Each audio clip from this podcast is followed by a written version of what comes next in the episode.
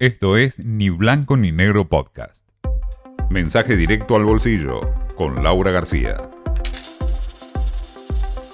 El viernes el dólar quedó comprador, eh, como dicen en la City.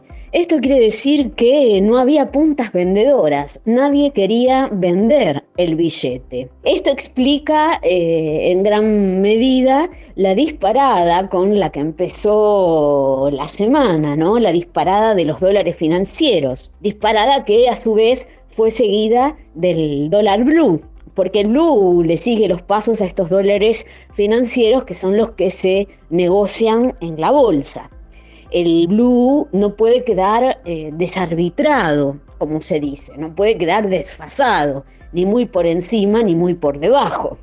¿Qué es lo que hay, no? Eh, detrás de este fenómeno, de esta sacudida en el mercado cambiario. Bueno, lo veníamos diciendo, mm, había mucho interés entre los inversores por los bonos SER, que efectivamente venían rindiendo muy bien. Pero bueno, hubo un desarme de posiciones, que es otra expresión del mercado que no quiere decir otra cosa que muchos inversores vendiendo muchos bonos a la vez.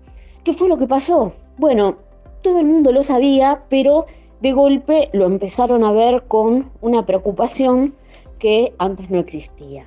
Vieron que había una montaña de deuda en pesos, es cierto, lo que implica que es menos riesgosa que en dólares, pero que el gobierno no le estaba mm, adjudicando ningún tipo de preocupación o inquietud o estrategia de, de vencimientos.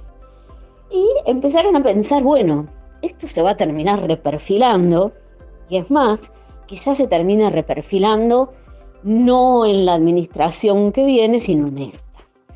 Toda esta elucubración, que puede que ocurra o no, fue un poco lo que motorizó y puso en marcha esta venta y, esta, y proporcionó la liquidez que fue al dólar.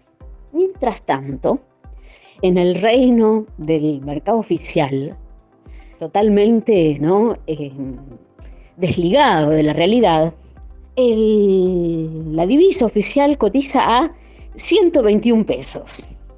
Y la dinámica del mercado cambiario también es muy desequilibrada. El Banco Central tiene muchas dificultades para comprar. Por ejemplo, para ir al, un día concreto, el viernes, sin ir más lejos, eh, pudo comprar solo 7 millones. ¿Por qué? El agro liquidó 100 millones de dólares. ¿Qué pasó? ¿A dónde fueron esas reservas? ¿No? Esas divisas, ¿por qué no alimentaron las reservas? Bueno, hubo una demanda muy importante de importaciones de energía, con lo cual en la práctica las arcas no están ganando nada. Todo esto implica que por más que a Guzmán no le guste, las tasas en pesos van a seguir subiendo que es la principal herramienta monetaria para tratar de frenar un poco esta corrida al dólar.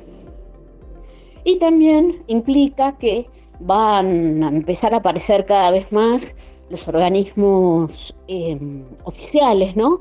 Las entidades públicas, los bancos, los bancos públicos, para ayudar al gobierno a cubrir los vencimientos de deuda. Porque hay vencimientos hasta mediados del año que viene. Ustedes me dirán, pero eso es muy corto plazo. Y yo les diré, no, no en la Argentina. Esto fue Ni Blanco ni Negro Podcast.